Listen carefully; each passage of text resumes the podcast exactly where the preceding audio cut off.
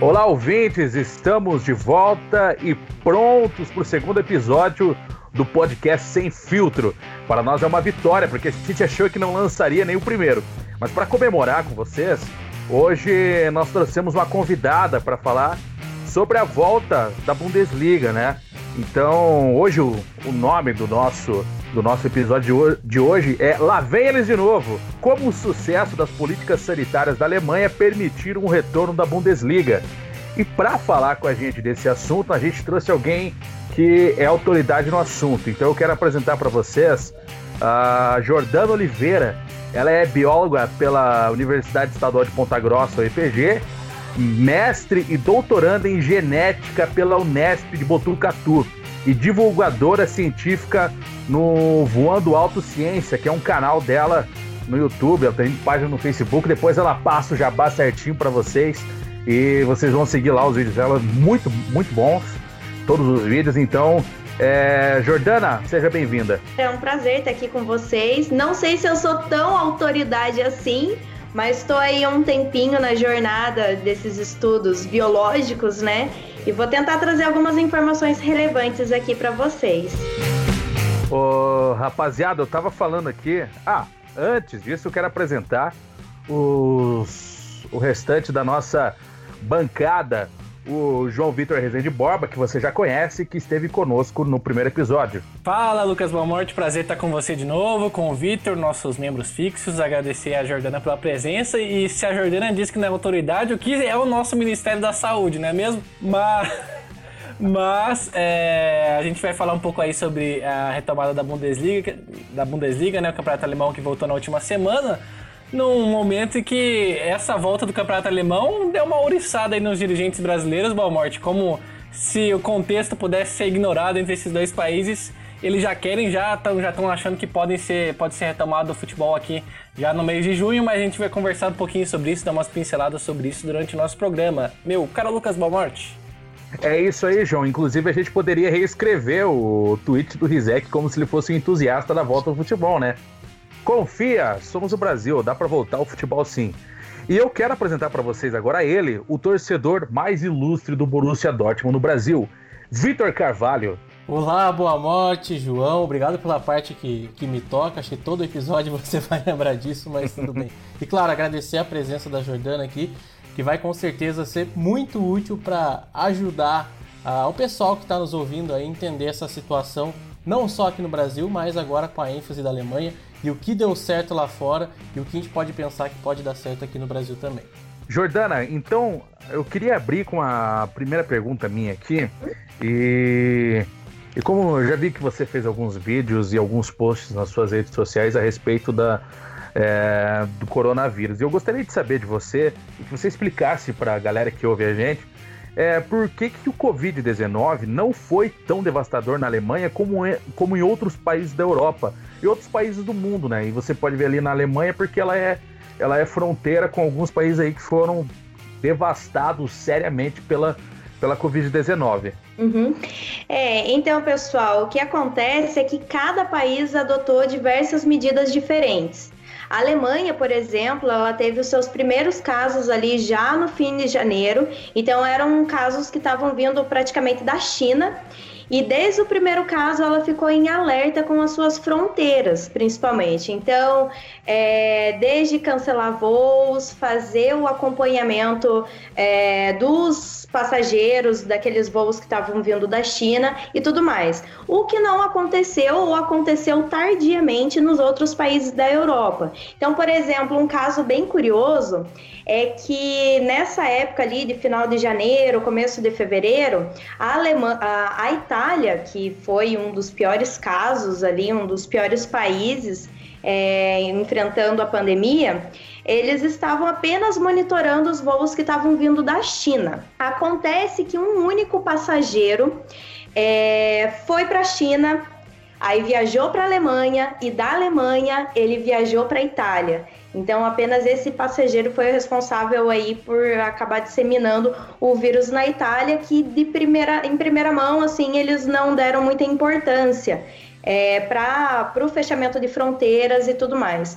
Então, além disso, de toda essa parte de você monitorar os voos e ficarem atentos com as pessoas que estavam é, indo e voltando, né? É, do país, a Alemanha ela fez um recorde, bateu um recorde assim de, de testagem das pessoas. Então eles começaram a fazer testes em massa, né? É, desde pessoas que estavam apresentando sintomas graves, sintomas leves, é, até pessoas que estavam em contato com outras pessoas que não está, é, que, que, que, testaram positivo. Então, essa que foi a grande diferença na Alemanha. Eles agiram muito cedo. Eles tiveram, tomaram as, as estratégias, as, as iniciativas muito cedo. Perfeito, Jordana. Agora, amigos, deixo aberto para a pergunta de vocês também. Uhum. Quem vai ser o primeiro? Vitão? Já, já vou, já que você abriu aí, boa morte. É, inclusive, a, a Jordana falou sobre a postura da Alemanha em relação a outros países. Mulheres coordenaram as melhores reações da, da pandemia, né? A gente pega aí pela, pela Nova Zelândia, a gente pega pela Alemanha, a gente pega por Taiwan, Finlândia, foram países que conseguiram responder muito bem à pandemia e tinham líderes mulheres, né? Contrário, quem dera se a gente tivesse uma mulher com juízo aqui no Brasil, é, coordenando o nosso país, seria fundamental nesse momento. Mas, é, Jordana, eu queria falar com você sobre uma das primeiras afirmações mentirosas que tivemos durante é, esse, esse, essa pandemia, principalmente aqui no Brasil, que virou o centro do negacionismo é, no mundo, que é aquela coisa de que o vírus é, é, aqui é calor e a gente não vai ter esse problema. E logo tivemos uma resposta muito traumática, digamos assim, com Manaus quadruplicando quase o número de enterros por um tempo aí na pandemia, de tão forte que isso aconteceu lá. Queria que você falasse um pouco, explicasse um pouco mesmo disso, é, é, quais especificidades dos climas podem realmente influenciar na disseminação é, de um vírus como esse? Olha, primeiro que tem muitas fake news dentro de uma afirmação só, que o clima iria é, modificar a virulência, né, que a gente fala do vírus, então a capacidade dele infectar as pessoas.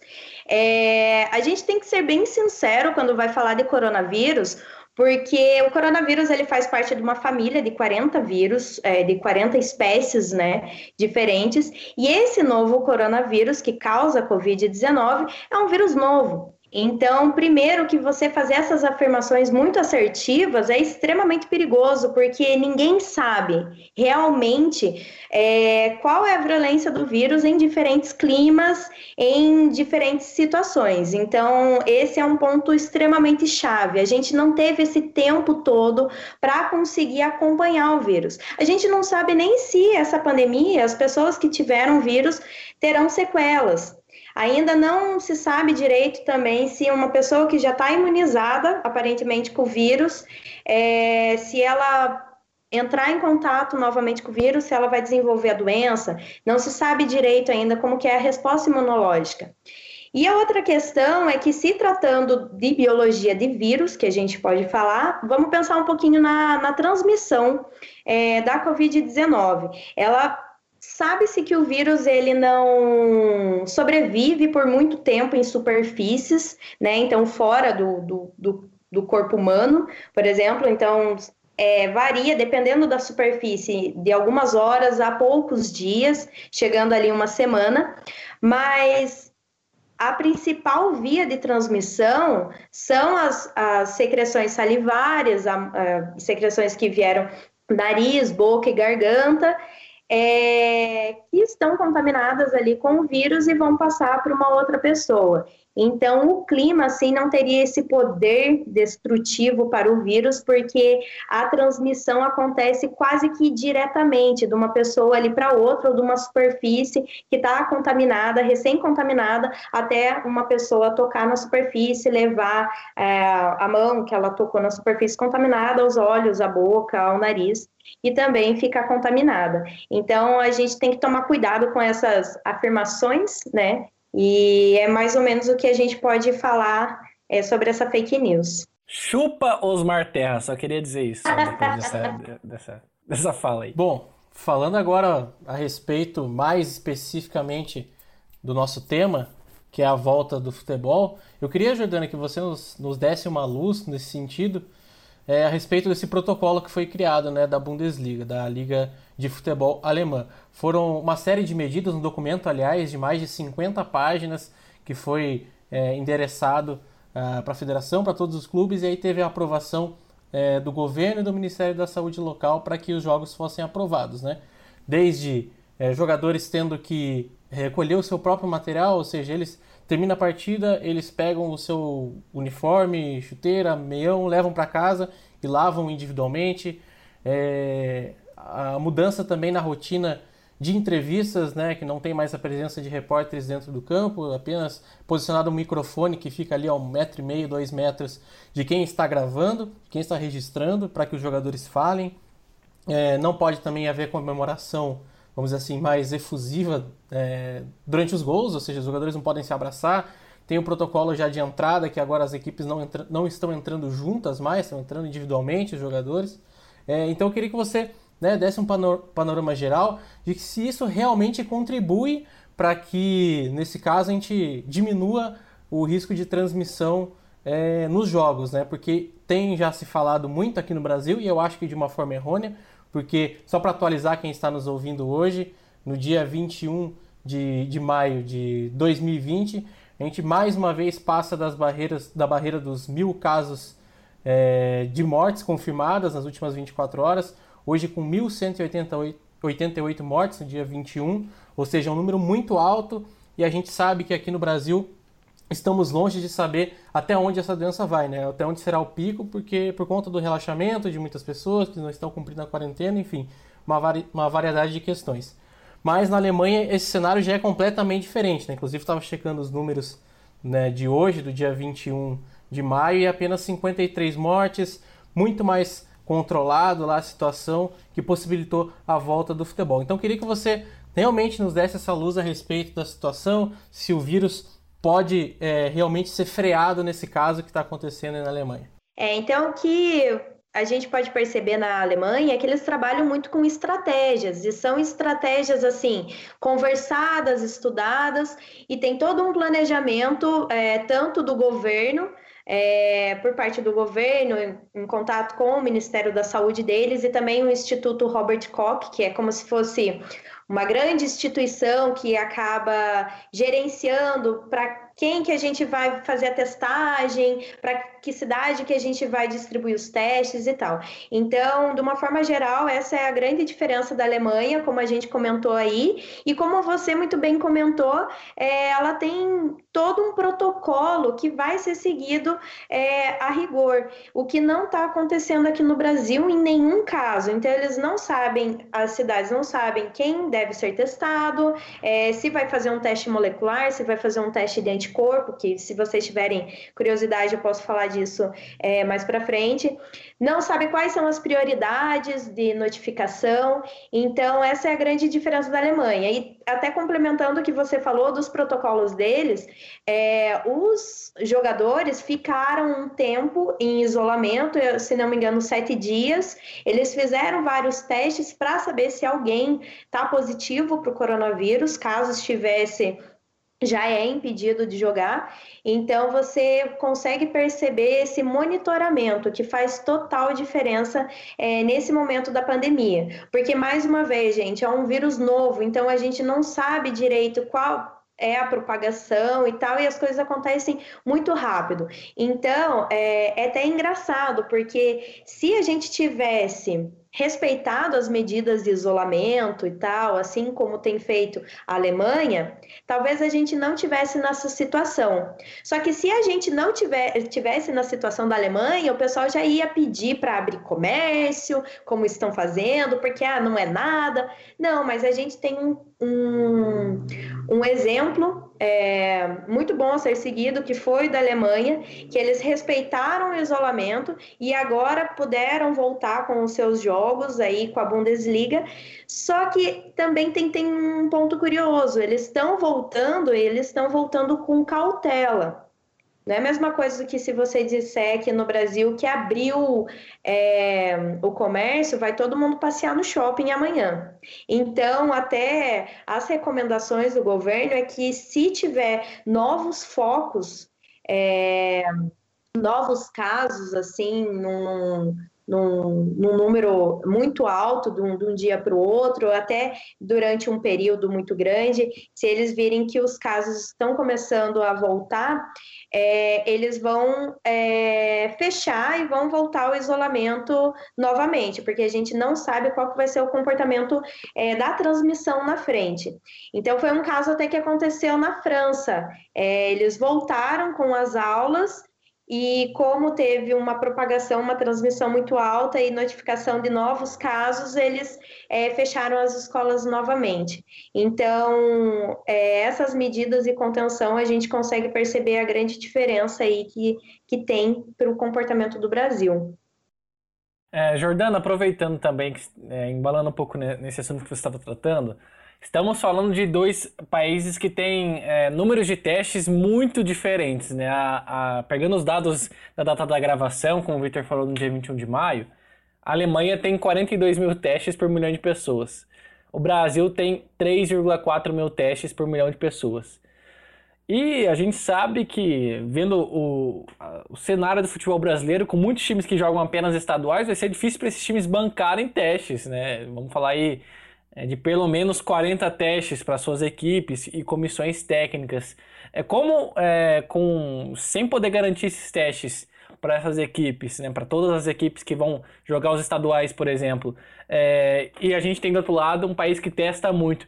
Como os jogos podem é, iniciar uma nova cadeia de transmissão do vírus? Porque como o Bolsonaro disse, os atletas são saudáveis e para eles né? A gente não pode garantir isso, mas para eles pode ser realmente uma gripezinha pelo estágio deles, por serem saudáveis, por serem mais jovens. Mas eles convivem com outras pessoas, eles têm a vida social deles. Claro que comprometida, mas eles têm esse cotidiano. Como isso pode influenciar e pode, nesse caso de poucos testes, pode fazer a partir desses jogos, desses contágios aí é, entre os jogadores, pode se formar uma nova cadeia de transmissão do vírus.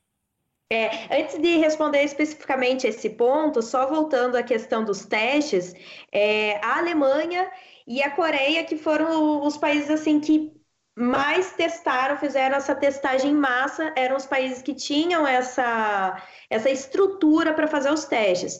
Mas essa falta de teste não acontece só no Brasil, acontece em vários outros países do mundo, porque a maior parte dos reagentes que a gente utiliza, dos kits que a gente utiliza para fazer os testes, vem da China.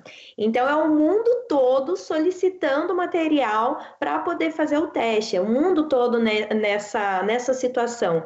Então a testagem também está faltando em outros países. Acontece que no Brasil não tem estratégia, né? Ninguém sabe onde que estão esses testes, o governo recebe um tanto, distribui meio sem critério para os estados, e assim que acontece. Então, os países que não têm testes o suficiente, a estratégia é fazer isolamento.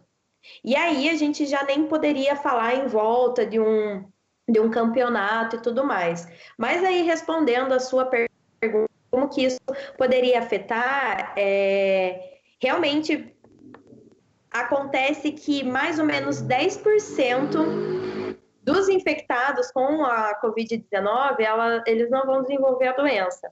Eles serão assintomáticos, que é o que a gente fala. E aí que é o maior perigo. Vamos supor que numa sala ali de, de jogadores, técnicos e toda a equipe tenham 100 pessoas, é, 10 pessoas podem estar infectadas e assintomáticas e achar que está tudo bem ir ao mercado sem proteção, conviver com a sua família e tal. E aí a gente é, estabelece uma rede de transmissão bastante perigosa, porque é curioso quando as pessoas estão achando que tanto que tá tudo bem, a gente vê muita gente na rua não usando máscara, chega em casa não faz a higienização das mãos corretamente, não toma cuidado às vezes até com chave que você encostou em algum lugar, com o celular. Então Principalmente um ponto é, importante aí são esses 10% que podem estar assintomáticos. E se tiver uma pessoa ali que contraiu a doença, desenvolveu ali o quadro da, da síndrome respiratória e tal, começou a tossir e tudo mais, é, mais ou menos quatro dias antes dela desenvolver os sintomas, ela já pode estar tá transmitindo o vírus.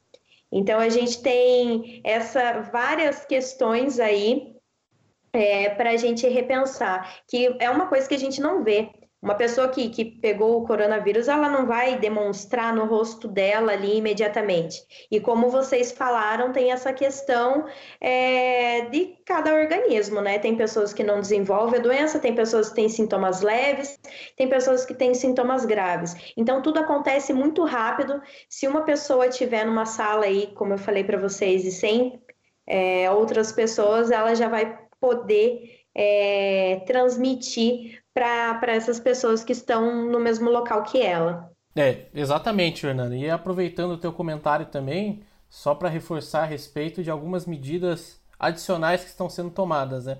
Você tinha citado também o exemplo de todo esse protocolo de que se for diagnosticado que um atleta está infectado, ele tem que ser isolado, mas no caso, não só apenas o atleta, né? O time inteiro vai acabar sendo isolado. A gente teve o exemplo nesse último final de semana, uma equipe da segunda divisão da Alemanha, o Dinamo Dresden, que em três jogadores foram é, constatados que estavam, é, apesar de sintomáticos, né, foi apenas um teste que foi diagnosticado que eles estavam produzindo anticorpos para a Covid-19. Então toda a equipe entrou de quarentena, isso já acabou afetando a, a rodada, as duas semanas no caso, porque são 14 dias, então o final de semana passado e esse eles não vão poder jogar, isso já acaba afetando é, toda uma rodada e ficou definido pelas autoridades responsáveis pela liga, que a partir de agora cada caso será, é, vamos dizer assim, analisado individualmente, ou seja, vai ser a autoridade local. Por exemplo, a gente vai ter um caso, vou dar um exemplo aqui em Berlim, da equipe em Berlim. É, o médico é, da cidade vai chegar, vai realizar os testes e ele que vai, é, com a autoridade dele, totalmente é, não vinculado ao clube e a própria organização do, do, campeonato, ele que vai decidir se o atleta que deve ficar isolado ou se toda a equipe, todo mundo que está envolvido ali deve é, respeitar a quarentena. Então isso, é, vamos dizer assim, pelo lado bom, a gente não teve nenhum exemplo ainda desde, desde essa última semana, mas agora, né, a gente está gravando agora no dia 21, quinta, mas final de semana, sábado, nós teremos jogos novamente. Inclusive na sexta, amanhã, a gente vai ter, no dia 22, já temos jogos, então isso pode acontecer. Só que por enquanto, como eu disse, ainda bem que a gente não teve nenhum caso positivo relatado, mas esse será o o, o protocolo a seguir. Mas acho que o Lucas Boamorte quer dar uma, uma contribuição, fazer outra pergunta aí também. Então, a minha pergunta vai mais na questão é, das figuras e da responsabilidade que certas figuras exercem nesses períodos, né? Jordano, eu gostaria de saber, assim, de você. É, na verdade, vou fazer duas perguntas em uma só. A uhum. primeira é: quais são as principais diferenças que você vê no comportamento dos líderes da nação, por exemplo, entre o Bolsonaro e a Angela Merkel. E a segunda pergunta que eu faço para você, como uma divulgadora científica, como é trabalhar, é, dar as suas contribuições é, nesse momento de pandemia? Se você até puder relatar se estiver sofrendo algum ataque. Eu vi que você fez um vídeo aí muito bom sobre cloroquina e hidroxicloroquina, se existiu essa, se existiu esse ataque das pessoas xingando você, porque eu vi um grupo aí, eu, os meninos estavam no grupo aí, né? João e Vitor, a gente entrou aí num grupo aí uh, debochando da cloroquina, o pessoal quase matou a gente, né? Enfim, gostaria que você respondesse isso para mim, né? a, a diferença entre os, da postura entre os líderes da, das nações e sobre como vem sendo esse seu trabalho como divulgadora científica nesse período. Excelente pergunta. É acaba sendo um pouco intuitivo, assim, é, essa diferença entre o Bolsonaro e a Angela Merkel, mas é o seguinte, eu até andei pesquisando como que estava a aceitação é, da população da Alemanha com as medidas de isolamento e toda essa restrição do, do ir né? É, lá também tem grupos extremistas Lá também teve diversas manifestações durante a pandemia contra o isolamento. Então, eu acredito que a gente está vivendo um negacionismo científico e outros tipos aí, outras outras situações numa, numa abrangência global. Então, essa questão extremista de você negar também a pandemia não está acontecendo só no Brasil, mas também aconteceu na Alemanha. E daí aí vai a grande diferença é, na postura dos líderes é, de cada estado frente a essa situação. Então, a Angela Merkel e, e vários outros, é, outras pessoas da equipe dela até relataram que estavam com medo da, é, dessa manifestação das pessoas, que, que não, to, não deixasse é, uma abrangência tão grande, que, que ficasse tão violento e tal. É, mas eles tiveram uma postura firme e seguiram o seu planejamento. Isso é muito importante. A gente planejar tendo uma equipe técnica, tendo o Ministério da Saúde junto, tendo o Instituto Robert Koch que eles têm lá, que auxilia nessa parte científica é, da testagem e tudo mais. Então, o que eu vejo na Alemanha, e repito aqui, é estratégia. Eles tiveram a estratégia, eles fizeram delineamento e seguiram o seu plano. Então, eles sabiam que iam fazer na semana que vem. Ah, a nossa previsão é daqui um mês é, tomar tal atitude. Ah, nossa previsão é daqui 15 dias rever esse plano. Então, até a Alemanha está afrouxando as medidas de isolamento e tal, é, mas os grandes eventos, pelo que tem sido relatado na mídia, é, estarão proibidos até dia 31 de agosto. Então, por mais que eles estejam, tenham é, retomado com o futebol e tal, seguindo todos esses protocolos rígidos, os grandes eventos, shows e tudo mais, é, estão proibidos até o final de agosto. Então, eles continuam aí nesse planejamento. E aqui no Brasil, a gente vê que não temos um líder que tente. É, eu não tenho nem palavras. a gente não vê uma liderança que vá trabalhar com a comunhão da ideia mesmo, que abrace a causa e deixe principalmente a equipe técnica trabalhar porque até onde eu sei, o Bolsonaro não tem informação é, médica e nem nenhuma área da ciência biológica, né? Então, essa é a grande diferença. A gente não tem uma equipe unida aqui, partindo do Bolsonaro, então, que, ser, que estaria à frente né, para poder recrutar uma equipe técnica consistente que não tenha essas flutuações aí, essas mudanças no governo, não sai ministro, demite ministro, ministro se demite, é, entra cloroquina, quero que coloque é, tal coisa na bula da cloroquina. Então, infelizmente, aqui no Brasil a gente está pulando etapas e a gente não sabe o dia de amanhã. Não tem um, um plano. E alguns governadores têm tomado atitudes é, bem eficientes, têm estado à frente numa liderança aí que é elogiável. Então, por exemplo, aqui no estado de São Paulo, é, o Dória abraçou a causa, independentemente do posicionamento político dele. Então a gente percebe que aqui no Brasil acaba sendo a pandemia, a gente tornou a pandemia uma briga política. E na verdade é uma briga política que o vírus não vai olhar se você é de partido X, se você é de partido Y, se você é de direita e se você é de esquerda e qual é o seu posicionamento. Infelizmente aqui no Brasil é, essa é a situação para a pandemia. Ah, e sobre divulgação científica, né? Tava quase esquecendo. É, tem sido muito triste para a gente da divulgação científica é, e da ciência ter esse negacionismo todo, porque a gente não está tendo voz. Então, eu percebo que os meus vídeos são apoiadores que me assistem. Então, o pessoal que nega a ciência, que não está ligado aí no que está acontecendo e também não está se importando com as fake news que eles propagam, eles acabam não me seguindo e não conversando. Eu tenho várias perguntas diariamente no canal, tanto no Instagram como no Facebook, no YouTube, as pessoas perguntam: Ah, Jordana, isso é verdade? Ah, por que, que você não fala sobre transmissão? Ah, porque você. Então, isso é interessante. As pessoas que apoiam estão ajudando a crescer e propagar a ciência.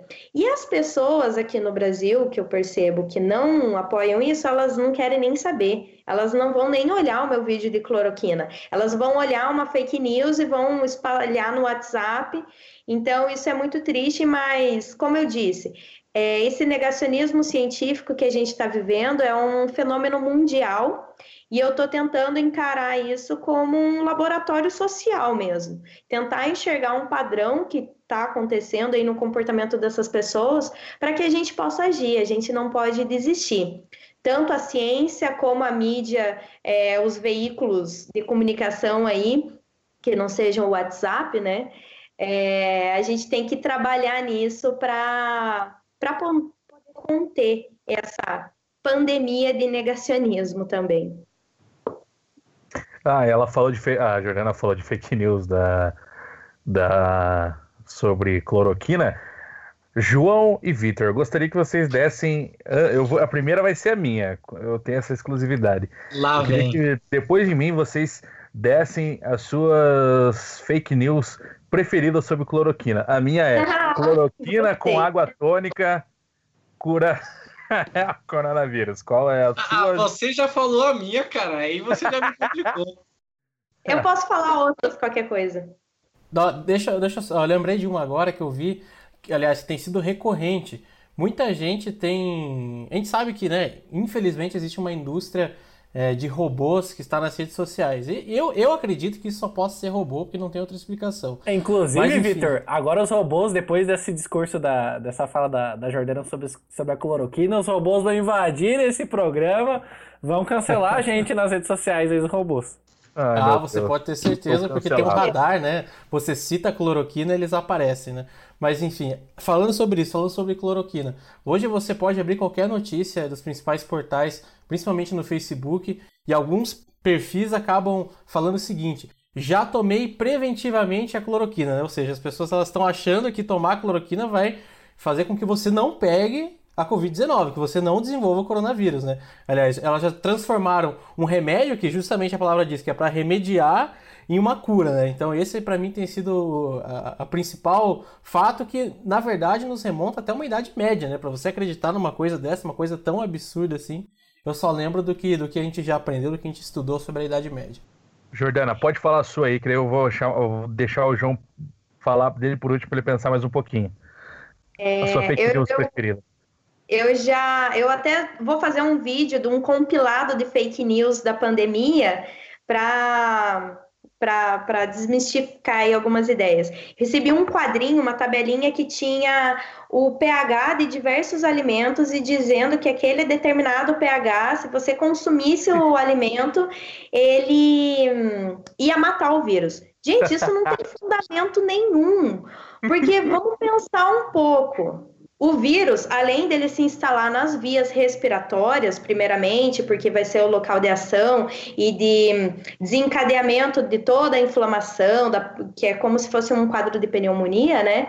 É, primeiro que ele vai passar pelas vias respiratórias, a não ser que você é, enfie o alimento no teu nariz, né? E chegue até o teu pulmão. Outra coisa que o pH do nosso corpo, ele tem que se manter aí num pH estável. Então, se você ingere um alimento ali, sei lá, vinagre, né, por exemplo, o, o teu corpo vai trabalhar para restabelecer o pH ideal do teu corpo. Então, não tem essa que se você comer, ingerir qualquer coisa, vai mudar o pH do teu corpo e vai matar um vírus porque dentro do corpo tem toda uma homeostase, tem todo um equilíbrio, então não tem fundamento nenhum.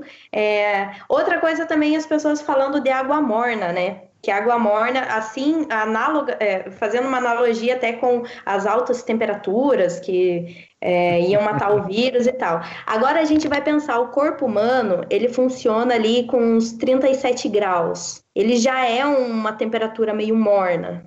Se fosse assim, o vírus ia entrar no corpo humano e já não ia nem sobreviver. Então, assim, não tem fundamento nenhum isso. mas, é por, mas eu acho que é por conta das altas temperaturas nas águas, nos geysers lá, que a Islândia não tem mais casos, né, Vitão? ah, é, exatamente. Né? A gente ah, tem que é esquecer que a Islândia é um país insular, que tem apenas 300 mil habitantes, com uma população muito bem é, esclarecida, né? Claro, realmente, são os geysers, as é. pessoas se jogam naquelas águas lá e acabam recebendo a cura.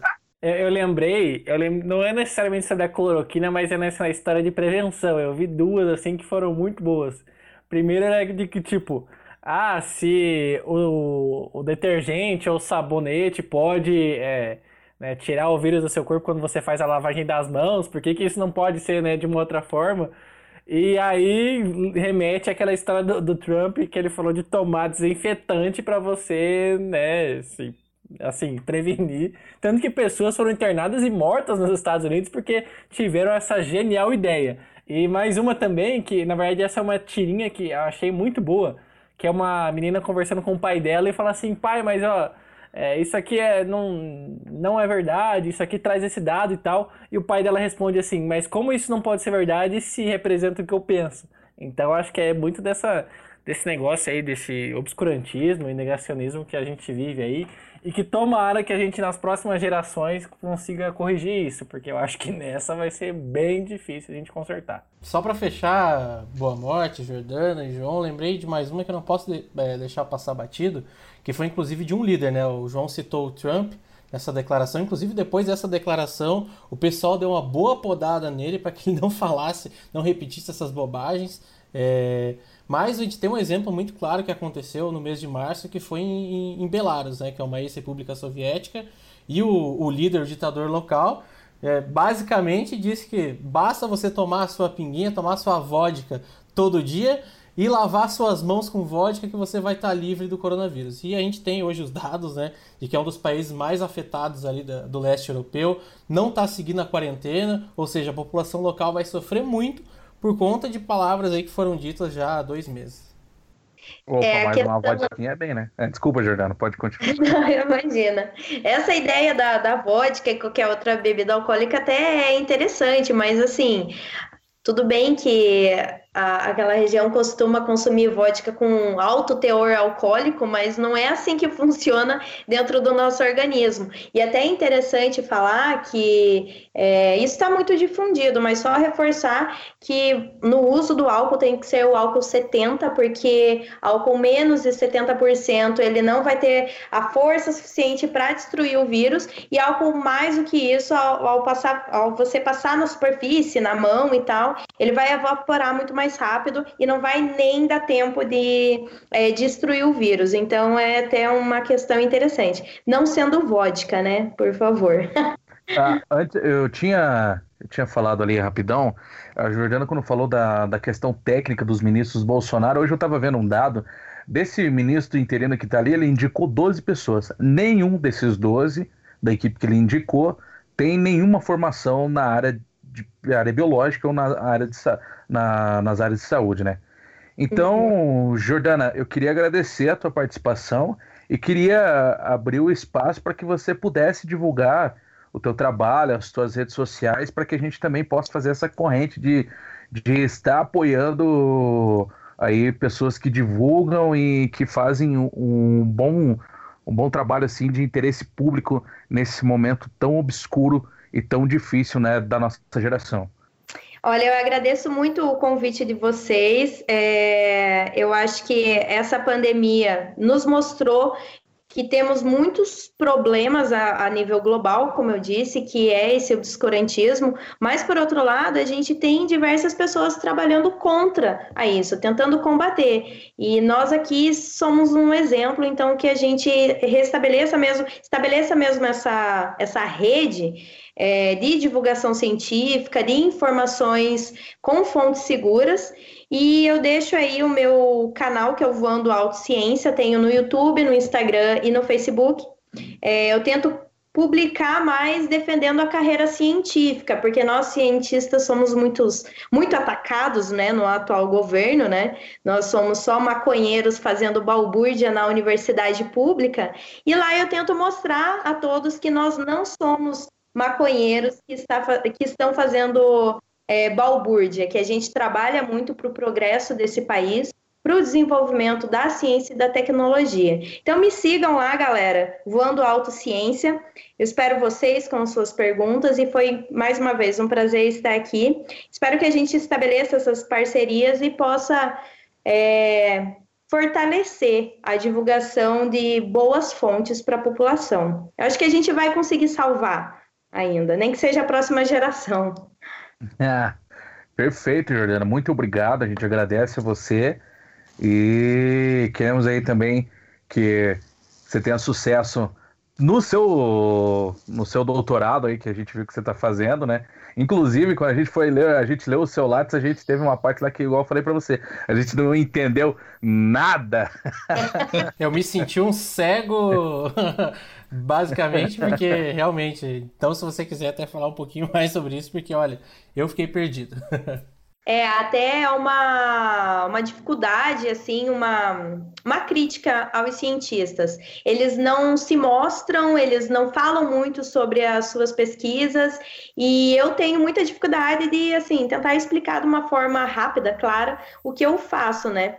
É, eu trabalho com ciência básica, eu trabalho com genética, biologia de cromossomos, e eu uso é, de ferramentas de bioinformática é, para estudar isso. Então, eu, eu, trabalho com qual é o comportamento dos cromossomos dentro de uma célula, é, usando diversos preditores, diversos programas, diver, diversos softwares é, que vão é, encontrar padrões ali e eu possa responder algumas perguntas interessantes. Então, eu não vou desenvolver, não vou descobrir a cura para o Covid, meu doutorado não vai produzir um fármaco aí que vai ser vendido para combater a cloroquina, mas é ah. só reforçar que toda. que toda ciência nesse país importa. Desde a pessoa que está pesquisando é, alguma questão na, na na área das humanidades, alguém que está trabalhando com, com foguetes na física, na matemática, e até quem está estudando um ratinho lá do, da Amazônia, que de alguma forma isso gera conhecimento e a gente precisa do conhecimento na sociedade para a gente ver um progresso. Jordana, eu queria ler uma parte lá que está no seu Lattes, que é assim, eu, eu eu, o João e o Vitor aqui, a gente até lê mais umas coisas assim, a gente não é tão leigo, assim, a gente é, a gente é muito especialista de falar sobre tudo, mas também não saber de muita coisa, sabe?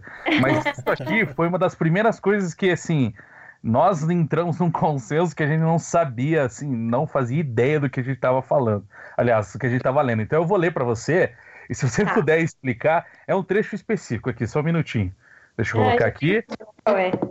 Tá aqui. Aqui mestre em ciências biológicas, é, mestre em ciências biológicas pela Universidade Estadual de São Paulo, trabalhou com análise em larga escala, predição de alvos e expressão de microRNAs associados a cromossomos B, usando o ciclídeo africano Astatotilápia latifaciata como modelo de estudo. Atualmente desenvolve seu projeto de doutorado na, no Laboratório de Genômica Integrativa, estudando silenci, silenciamento de elementos transponíveis, transponíveis via, via Pew Interacting RNAs. Piernas. Nossa, Boa morte. Não precisa falar palavrão aqui, a gente está numa conversa de família. Não precisa falar palavrão. presença do cromossomo B no ciclídeo africano Astatotilápia latifaciata. Por favor, nos explique esse parágrafo, porque a gente não entendeu nada. Então, o objeto de estudo do meu laboratório é esse cromossomo B. Então, o cromossomo B, vocês sabem, é X, Y, aí que, que todos os organismos têm e tudo mais.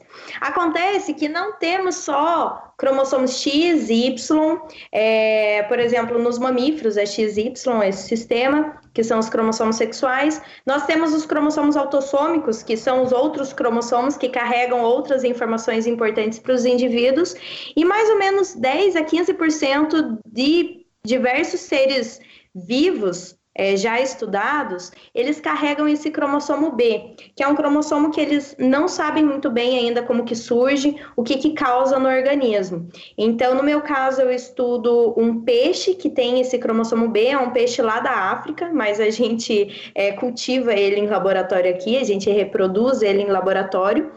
E esse cromossomo B ele tem algumas características interessantes. Ele é rico em elementos transponíveis que você leu ali. Esses elementos transponíveis são genes que saltam no genoma. Então, eles estão lá no cromossomo B, mas eles têm a capacidade de se copiar e ir para qualquer outro lugar no genoma. Isso, do ponto de vista evolutivo, é muito legal, porque é, provoca é, gera variabilidade. Variabilidade é uma coisa boa no, no universo dos seres vivos. Mas do ponto de vista do controle ali da, da saúde daquele organismo, esses elementos transponíveis têm que ser fortemente controlados. Então, quem que controla esses elementos transponíveis? É, são esses PIWI Interacting RNAs que você leu ali, são os PI-RNAs. Eles são os guardiões do genoma. Então, eu penso assim, já que eu tenho um cromossomo B que é rico nesses elementos transponíveis, que são os genes saltitantes, doidos, que tem que ser é, contidos na célula, como que o cromossomo B está se comportando ali na célula, como que os PIL e RNA estão combatendo o cromossomo B na célula. Essa era a minha hipótese, que o guardião do genoma estaria brigando e expulsando o cromossomo B da célula. Acontece que eu descobri um guardião do genoma no cromossomo B, e eu descobri que esse guardião do genoma está garantindo que esse cromossomo B é, se permaneça na espécie. E é o que eu estou tentando defender agora na minha tese de doutorado, que o cromossomo cromossomo B ele não é o bad guy do genoma, porque ele adquiriu ao longo da evolução uma sequência muito importante que permita que ele se comporte ali e que ele sobreviva na célula. É mais ou menos isso. Ah, muito obrigado. Eu tava bravo com esse astatotilápia porque eu achei que era astatotilápia latifascista, mas depois eu li melhor e vi que ele não era fascista. Ai, que dó, não. É um peixinho da África. Coitado do peixe, é. não julgue o peixe assim, Mamute, não faça isso. Jordana, novamente, muito obrigado. Boa sorte nessa tua trajetória de doutoranda e também de pesquisadora científica. A gente vai ficando por aqui e a gente agradece a tua participação tá bom? Um Obrigada, abraço aí e uma boa noite. Obrigada. Continuando aí, quando a gente teve essa participação muito boa da Jordana, rapaziada, eu queria que vocês dessem uma avaliação agora aí de jornalistas esportivos, de pessoas que acompanharam afim com essa rodada da Bundesliga, essa rodada retorno após o quase apocalipse zumbi da Terra. É, qual que foi para vocês aí? É, os principais destaques que vocês podem compartilhar conosco aqui. Primeiro o Vitor, depois o João. Vamos lá. Bom, para mim não é sendo clubista, mas para mim o Borussia Dortmund foi a equipe Não é que... sendo clubista, mas já não, sendo, né? Não, não, não. Separando mesmo as coisas. É assim, eu consegui assistir quatro jogos dessa desse retorno da Bundesliga, desses nove jogos que a gente teve no, no último final de semana, né, no dia 16, 15 e 16. E para mim o Borussia Dortmund e Schalke 04 foi o jogo de maior nível por parte do Borussia Dortmund, né? O Schalke é, se mostrou uma equipe muito irregular, reflexo do que havia sido a temporada até então. E o Borussia, mesmo com alguns desfalques, sem o Witzel, titular no meio-campo, sem o Henrique que chegou em janeiro também estava fora, com o Sancho começando no banco de reservas, conseguiu aplicar uma goleada 4 a 0 um jogo tranquilo que a equipe criou muitas ocasiões de gol e mais uma vez o Haaland deixou é, o dele. É um jogador que tem, que tem uma temporada fantástica, mas o maior destaque para mim da equipe nessa partida foi o Brandt, com duas assistências. Produziu muito no meio-campo, jogando mais recuado, jogando basicamente como um segundo volante, um meia central, uma posição nova para ele, que quando era jogador do Bayer Leverkusen até a temporada passada era um jogador que atuava mais à frente e agora é, nessa nova função se desempenhou muito bem o papel. Mas para mim esse foi o destaque, além, claro, de muitos gols, né? Que a gente teve uma rodada bastante prolífica aí, com muitos gols. A gente não teve, a gente teve apenas um 0 a 0 nessa rodada, que foi o Paderborn e, e Fortuna do Seudorf. E o restante a gente teve bola na rede, sinal de que os atletas aí estavam com vontade realmente de bater aquela bolinha, né, João? Pois é, Victor, e tivemos 30, 30 gols aí nos nove jogos, média de gols muito alta, e também para chamar a atenção, já que você falou do jogo do Borussia, o Borussia jogou muito bem, foi muito superior ao Schalke nesse clássico diferente, né, de portões fechados, e que ainda no final dos jogos os atletas do Borussia fizeram a saudação que eles costumam fazer à torcida, mas num ambiente completamente diferente, né. Eu, eu destaco também o golaço que o Matheus Cunha fez, é, acho que esse é o principal atacante para a gente ficar de olho aí da, da para a seleção brasileira nos próximos anos. Um atacante muito bom, tem qualidade. É, pelo gol que ele fez, acho que já diz muito sobre a qualidade técnica dele. Também sabe fazer gol. O Hertha Berlim ganhou fora de casa, né, entre aspas, porque agora não tem mais muita influência jogar é, dentro ou fora de casa, mas ganhou de 3 a 0 do, do Hoffenheim. Eu também destaco a boa vitória do Borussia Mönchengladbach, é, se consolidando ali entre os quatro primeiros do campeonato. Agora o Mönchengladbach tem 52 pontos, o Leipzig que tropeçou na rodada aí tem 51 e o Leverkusen também jogou bem na rodada, também venceu 50 pontos. Mas eu destaco é, é, essa boa atuação do, do, do Borussia Mönchengladbach jogando contra um bom time, que é o Eintracht Frankfurt, que por mais que não esteja na temporada que a gente esperasse que esse time fizesse, né? Esse time, o, o Frankfurt não tá nem na, na primeira parte da tabela, tá em 13 terceiro, não tá fazendo uma, uma, temporada tão constante como a gente esperava, porque é um bom time, poderia estar tá algumas posições acima na, na tabela. É, mas assim, esse jogo para mim foi. Esse jogo para mim foi, foi muito é, um reflexo assim do que foi esse primeiro, esse primeiro final de semana de jogos daquela coisa assim, de você chegar nos minutos finais e você ver que os jogadores não têm mais condição de manter aquele ritmo de jogo. O Vitor, que é o nosso especialista em futebol alemão, pode até falar um pouco mais depois sobre as características do jogo, que também contribuem para isso, né, para esse cansaço aí. Mas foi muito interessante que ver, pelo menos nesse jogo, assim, o final do jogo foi uma pelada, assim, ainda mais a gente, nós três aqui jogamos a mesma pelada, né, jogávamos, né, quando, poder, quando a gente podia. E é bem Só isso, assim, quando a gente agora. pede aquela meia hora a mais, achando que tá todo mundo bem e não consegue mais jogar no final. Porque aquela coisa é ataque contra defesa, não tem muita ligação, você, você não tem muita resistência para chegar nos ataques. E foi, faltou perna literalmente no, no, no, nos primeiros jogos, mas a gente espera que né, durante os, as próximas rodadas isso seja um pouco mais amenizado. Né? Eu quero fazer uma pergunta rápida aqui para vocês. É, aqui mais para tirar uma, uma dúvida minha mesmo. Todos os times é, voltaram ao mesmo tempo ou teve alguma, alguma diferença assim gritante na volta aos treinamentos de todos eles? Pra, porque igual você viu assim, é, alguns times ali, por exemplo, o, o Schalke 04 contra o Borussia era isso mesmo, né? O Borussia ali, depois de um tempo, sobrou por conta da, é um time tecnicamente melhor naturalmente, mas depois ali fisicamente sobrou muito em relação ao Schalke. Existiu essa diferença no calendário desses times, assim, muito gritante, assim?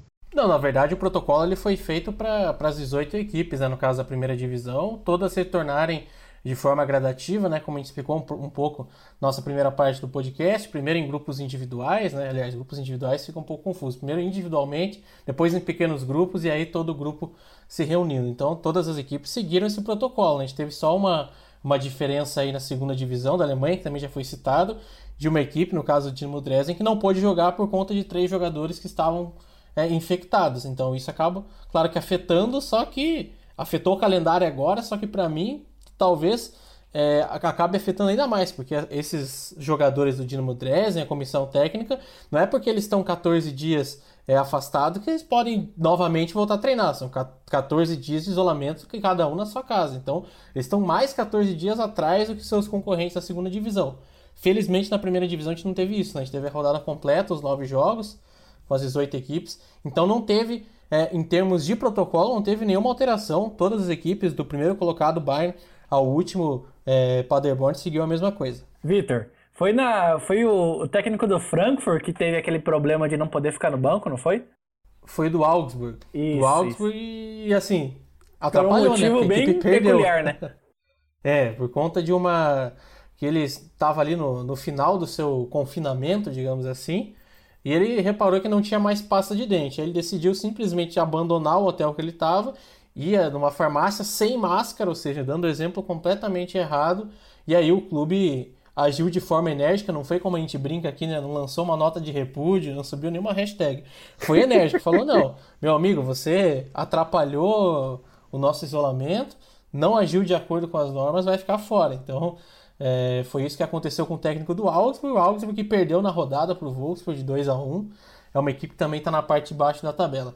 E aproveitando, já que vocês, já que você me atiçou a falar sobre o, ritmo da Bundesliga, é, como que voltou, poxa, 66 dias desde a última vez que a bola tinha rolado. Né? Isso já afeta qualquer atleta de futebol. E no caso da Bundesliga, são equipes que predominantemente é, gostam de pressionar o, a equipe adversária alto, já na saída de bola. Então é um, é um campeonato em que você basicamente não tem, não tem sossego. Você tem que manter a marcação lá em cima para roubar, recuperar sua bola rápido e sair em velocidade para criar as ocasiões de gol. Claro que a gente tem alterações táticas, tem equipes que jogam com linha de 3, tem equipes, inclusive, como o, o Leverkusen, que tem chamado bastante atenção, que acaba ficando só com dois jogadores atrás, o Bender e o Tip Sobá, que é um jogador que veio do futebol português, um jogador que é de Burkina Faso, e acaba liderando, liberando bastante os laterais para atuar como alas. A gente, é, quem, quem tiver a chance de, de poder observar o, o, o mapa de movimentação dos atletas do Leverkusen no jogo é uma coisa fantástica, chama bastante atenção. Lembra, inclusive, é, o Guardiola com, a, com as equipes é, no, no, auge do Barcelona, um pouco também no Manchester City, uma coisa impressionante.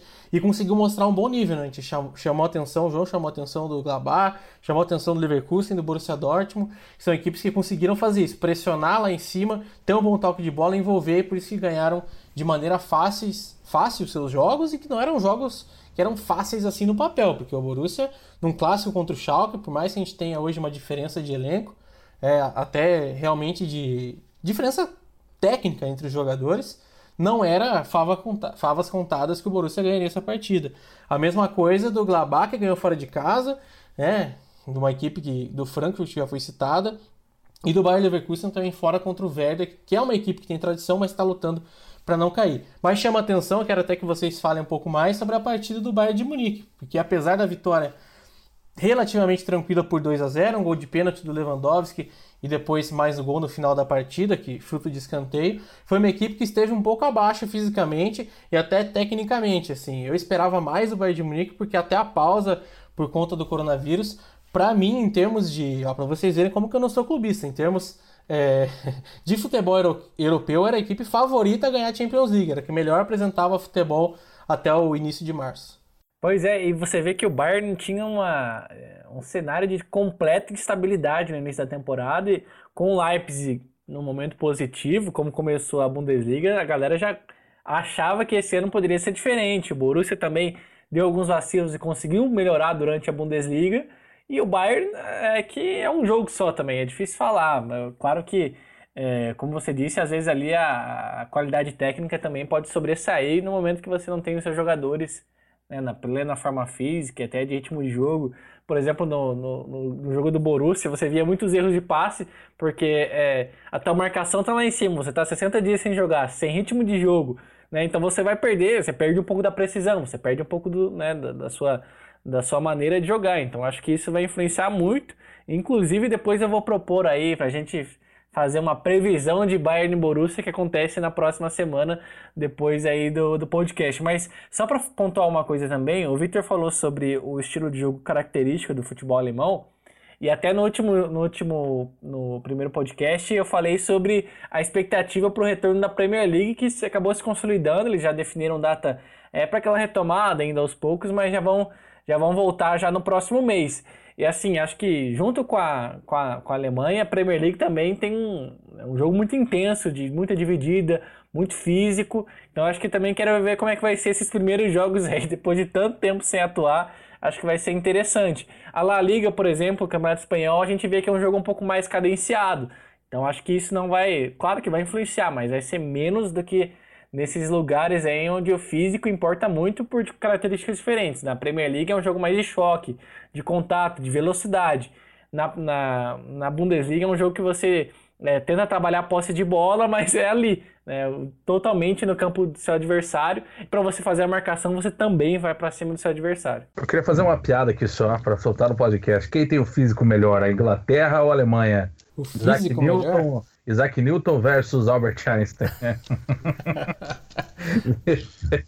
então, agora nesse momento, eu queria aproveitar para trazer novamente o nosso quadro Você Ouviu Aqui Antes. Beleza? João, qual é a sua previsão ousada que você tem para daqui um, alguns dias, para daqui dois anos ou para daqui dez é. anos?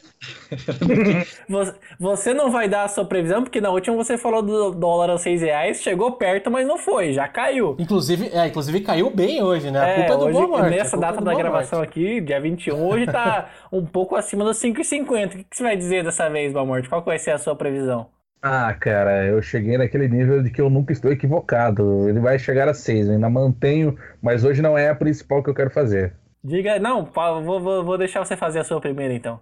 Então, a minha aposta é que o Brasil chegará a 3 mil mortos por Covid diariamente. Por dia, aliás. 3 mil mortos por dia. Esse é o meu ah, palpite. Ah, essa aposta é, é ousada, ousada. Só os Estados Unidos aí chegaram neste patamar de mortes. O Junior Durski prometeu. Ah, não, era toda, né? Ah, não, esse aí é só, é só, durante a pandemia, né? Já foi faz é, tempo, e, infelizmente. E agora parece que, que ele não sabe, né, que aconteceu caiu o movimento, caiu até 90% o movimento das, das lojas dele. Eu, eu, não sei o que aconteceu. Se vocês estiverem, estiverem nos ouvindo, souberem, pode mandar pra gente Se que a gente gostaria de saber o que, o aconteceu. que aconteceu.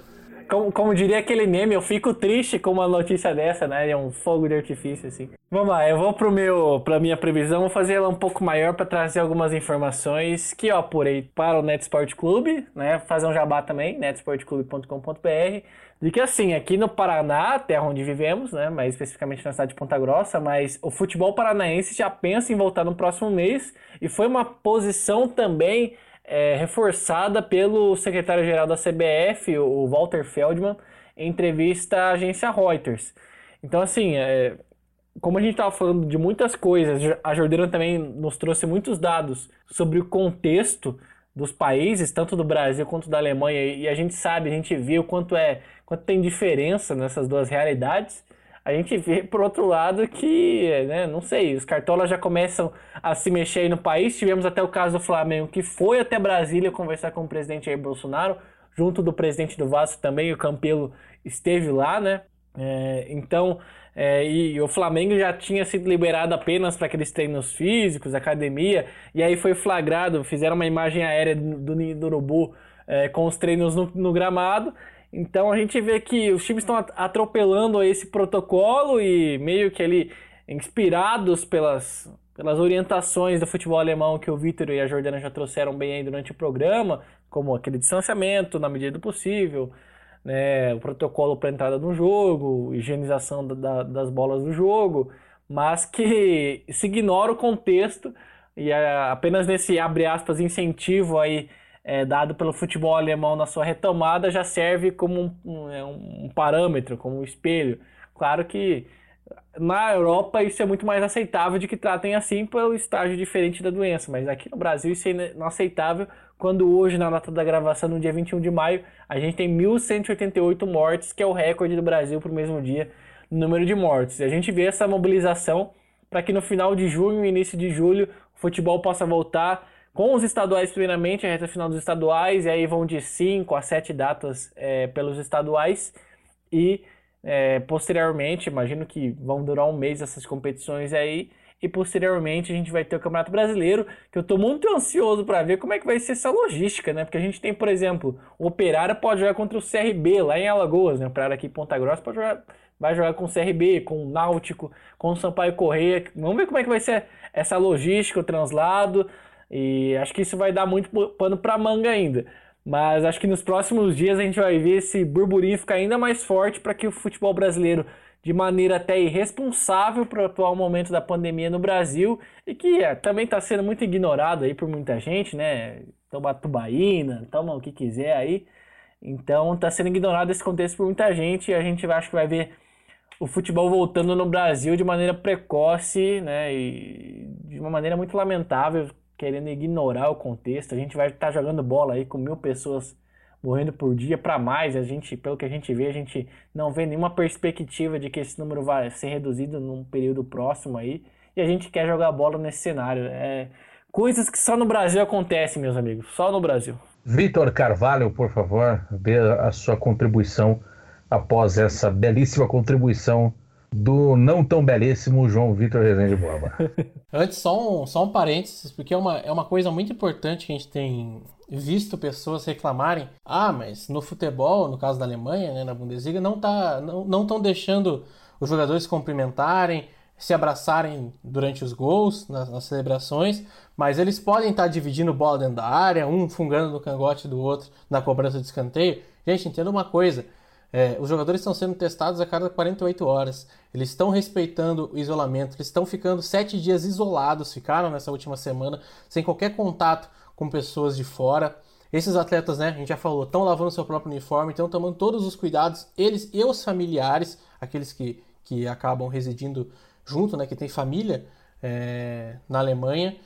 O que a gente tem que deixar bem claro é que eles têm que dar o exemplo. Esses jogadores estão sendo testados a todo momento. Se todos ali foram testados, se não tem nada impedindo, a gente sabe que realmente vai ter a dívida, vai ter a proximidade, mas esses jogadores estão dentro daquele ambiente seguros. Mas por que, que isso tem sido evitado? O cumprimento, é, as os repórteres é, proibidos de estarem agora é, no, no, gramado fazendo as entrevistas para que deem um exemplo, pra, porque os jogadores, acima de tudo, eles precisam dar um exemplo à sociedade, em vários aspectos e no aspecto agora é, de saúde, como a gente está vivendo, é muito importante que isso aconteça também. Então, para dar o um exemplo, tem sido evitado ao máximo o tipo de contato. É claro que alguns contatos, como eu já disse, de escanteio, bola parada, falta, não tem como tirar mesmo, mas você minimizando ao máximo, dando o exemplo, isso tem uma influência muito grande na sociedade.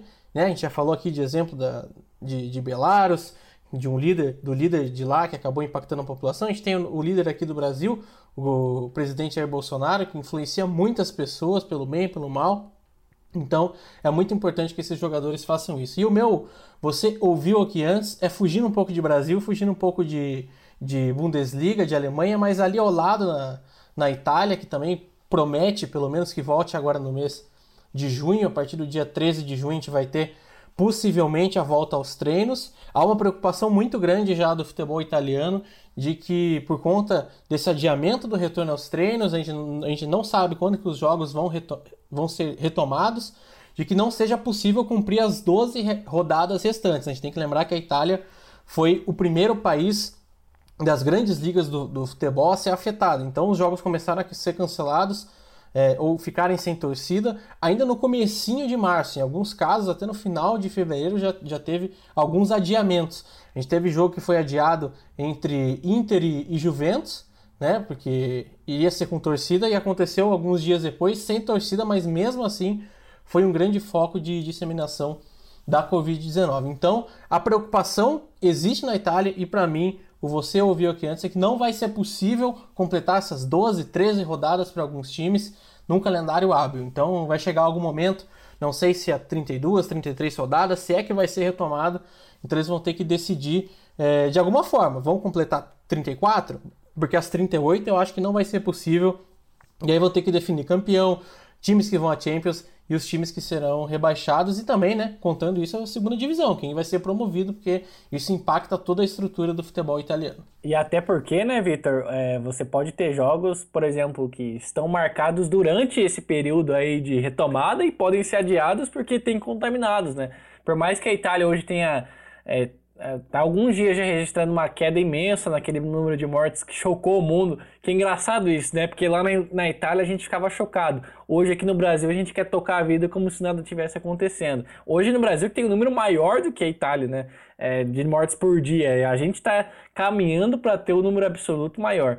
Mas a gente ainda não sabe, né? É um momento de muita indefinição e a gente deveria estar tá com foco em outra coisa, Boa Morte. Rapaziada, aproveitando que estão falando, eu também queria a gente fala, a gente tenta manter o alto astral, né? Mas é, hoje, quando eu vi uma ali que estavam divulgando uma fala do Paulo Guedes muito infeliz a respeito de que é, o brasileiro ia querer aumentar a quarentena porque estava recebendo 600 reais é, de graça sem precisar trabalhar.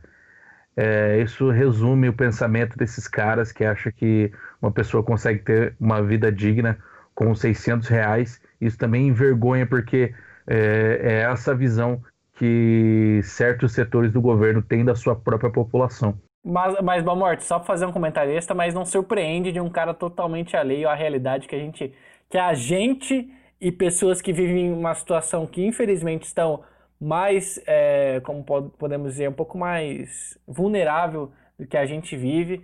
Essa é uma pessoa que não tem, tem completo desconhecimento sobre isso. É óbvio que aquela coisa, né? Desapontado, mas nunca surpreso, porque cada dia vem uma fala pior desses caras aí. É isso aí, pesada. Vamos embora? É isso? Vitor dá, aquele, dá aquele tchauzinho, né? Deixa eu né, finalizar, dar aquela a, a deixa final, indo de encontro que vocês falaram agora no final, ficando como reflexão. Sigam a ciência, não duvidem da ciência e a ciência é verificada, né? Vocês que nos ouvem, a gente espera uh, atingir muita gente, mas você que tem alguma dúvida também pode nos escrever, nos procurar para que tire sua dúvida. Eu acredito que esse programa tenha ficado muito completo, graças a Jordana, a participação dela, uma pessoa da área que trabalha com isso, cientista, bióloga, que está realmente é, vendo esse problema de uma maneira diferente. Então, fica aí o, a nossa recomendação para que você acompanhe uh, as produções da Jordana, continue nos ouvindo também. E eu quero deixar uma última recomendação, que inclusive tem servido de fonte também é, para quando a gente acaba entrando nesses assuntos aqui relacionados ao coronavírus, que é o xadrez verbal, que é produzido pelo Felipe Figueiredo, historiador, pelo Matias, e com a participação do Átila Yamarino, que muita gente acaba falando como o guru da quarentena, como o próprio é, Felipe Figueiredo é, chama ele no, no, programa, mas procurem o xadrez verbal, está fazendo um ótimo trabalho, é, semanalmente falando sobre a pandemia, é, realmente passando o que está acontecendo ao redor do mundo. E só para finalizar mesmo agora de verdade, para não estender ainda mais, né, vocês, vocês falaram sobre o Paulo Guedes, sobre os problemas dessas pessoas falarem a gente não se surpreender, né? Que antigamente essas pessoas se escondiam, hoje elas têm orgulho em falar. Então, até nisso a gente acaba vendo o extremismo, né? De uma coisa que era totalmente diferente agora, eles têm orgulho em dizer essas coisas e infelizmente a gente tem, só tem a lamentar. Bom, vou aproveitar para deixar fazer a minha deixa final, também saudando o Sleeping Giants Brasil, que está dando um pau aí em site distribuidor de fake news, tá mandando a real, trabalho muito da hora, que, tá, que chegou no Brasil recentemente. Nessa semana a gente começou a ver mais posts aí deles, eles estão mandando ver, mandando ver demais. É, comentando sites, marcas que patrocinam, ou às vezes nem sabem que patrocinam, porque alguns desses processos são é, automatizados, né? Mas que ajudam a manter esse esquema aí de fake news que a gente tem que combater, ainda mais que aqui, neste momento, estamos em três jornalistas, é, que a gente é, tenta, é, que a gente tem que buscar combater sempre. Também mandar um abraço pro Eliud, que era para ele, ele estar aqui com a gente, nosso mestre em história Eliud Falcão, mas dessa vez ele não pôde, teve um problema é, particular para resolver, mas na próxima ele vai estar aí com a gente. Um prazer estar com vocês, obrigado a todo mundo que nos ouviu na primeira, continue nos ouvindo nessa, na, nas próximas aí, edições, que a gente vai ter muito mais temas que a gente vai poder conversar com, com como a gente fez hoje, trazendo aborda abordagens diferentes, trazendo opiniões e também trazendo informações para vocês que nos acompanhem acompanham sempre aqui nas, nos nossos podcasts. Você pode dizer, ah, é uma hora, mas é muita, uma hora que você vai ter de boa informação diferente que se você ligar a internet aí, você vai ter muito site que o Sleeping Giant vai ajudar a derrubar. Então fiquei com ouça, a gente. Ouça fazendo o seu exercício, que Exato, é muito importante. Faça ou seu lavando exercício. a louça, que às vezes eu faço isso, isso fazendo almoço, você pode fazer é, esse, esse favor aí da audiência pra gente. Só pra gente finalizar, queria o palpite de vocês pra Borussia Bayern, que acontece é, no dia 26 de maio, às 13h30 no horário de Brasília. Pra mim vai dar empate esse jogo que acontece no Signal e Duna Park. Vai lá, Vitão, dá aí o palpite de você aí. Ah, bom, o Signal e Duna Park sem torcida é, é como o Claudinho sem bochecha. então, para mim não vai ter, infelizmente não vai ter efeito algum e esse jogo eu cravo vitória do Bayern, 1 a 0, porque o Borussia tem deixado a desejar em confrontos contra o Bayern de Munique fora de casa, isso é, tem acontecido sempre, mas em casa, vez ou outra, a equipe do Borussia acaba ganhando. Só que dessa vez eu acho que o que o Bayern vai acabar vencendo. E eu coloco, inclusive, o Bayern Leverkusen, pelo momento, pela qualidade dos jovens jogadores, como perseguidor, o real perseguidor ao Bayern de Munique na disputa pelo título. A minha aposta é 3 a 1 Borussia Dortmund, três gols do Haaland. Olha só! Pode anotar Ousado. aí, pode me cobrar, pode me cobrar depois. Então é isso aí, rapaziada. Um beijo, um abraço. Fiquem com Deus ou com as suas divindades preferidas. Um abraço. Este podcast foi editado pela agência RBM.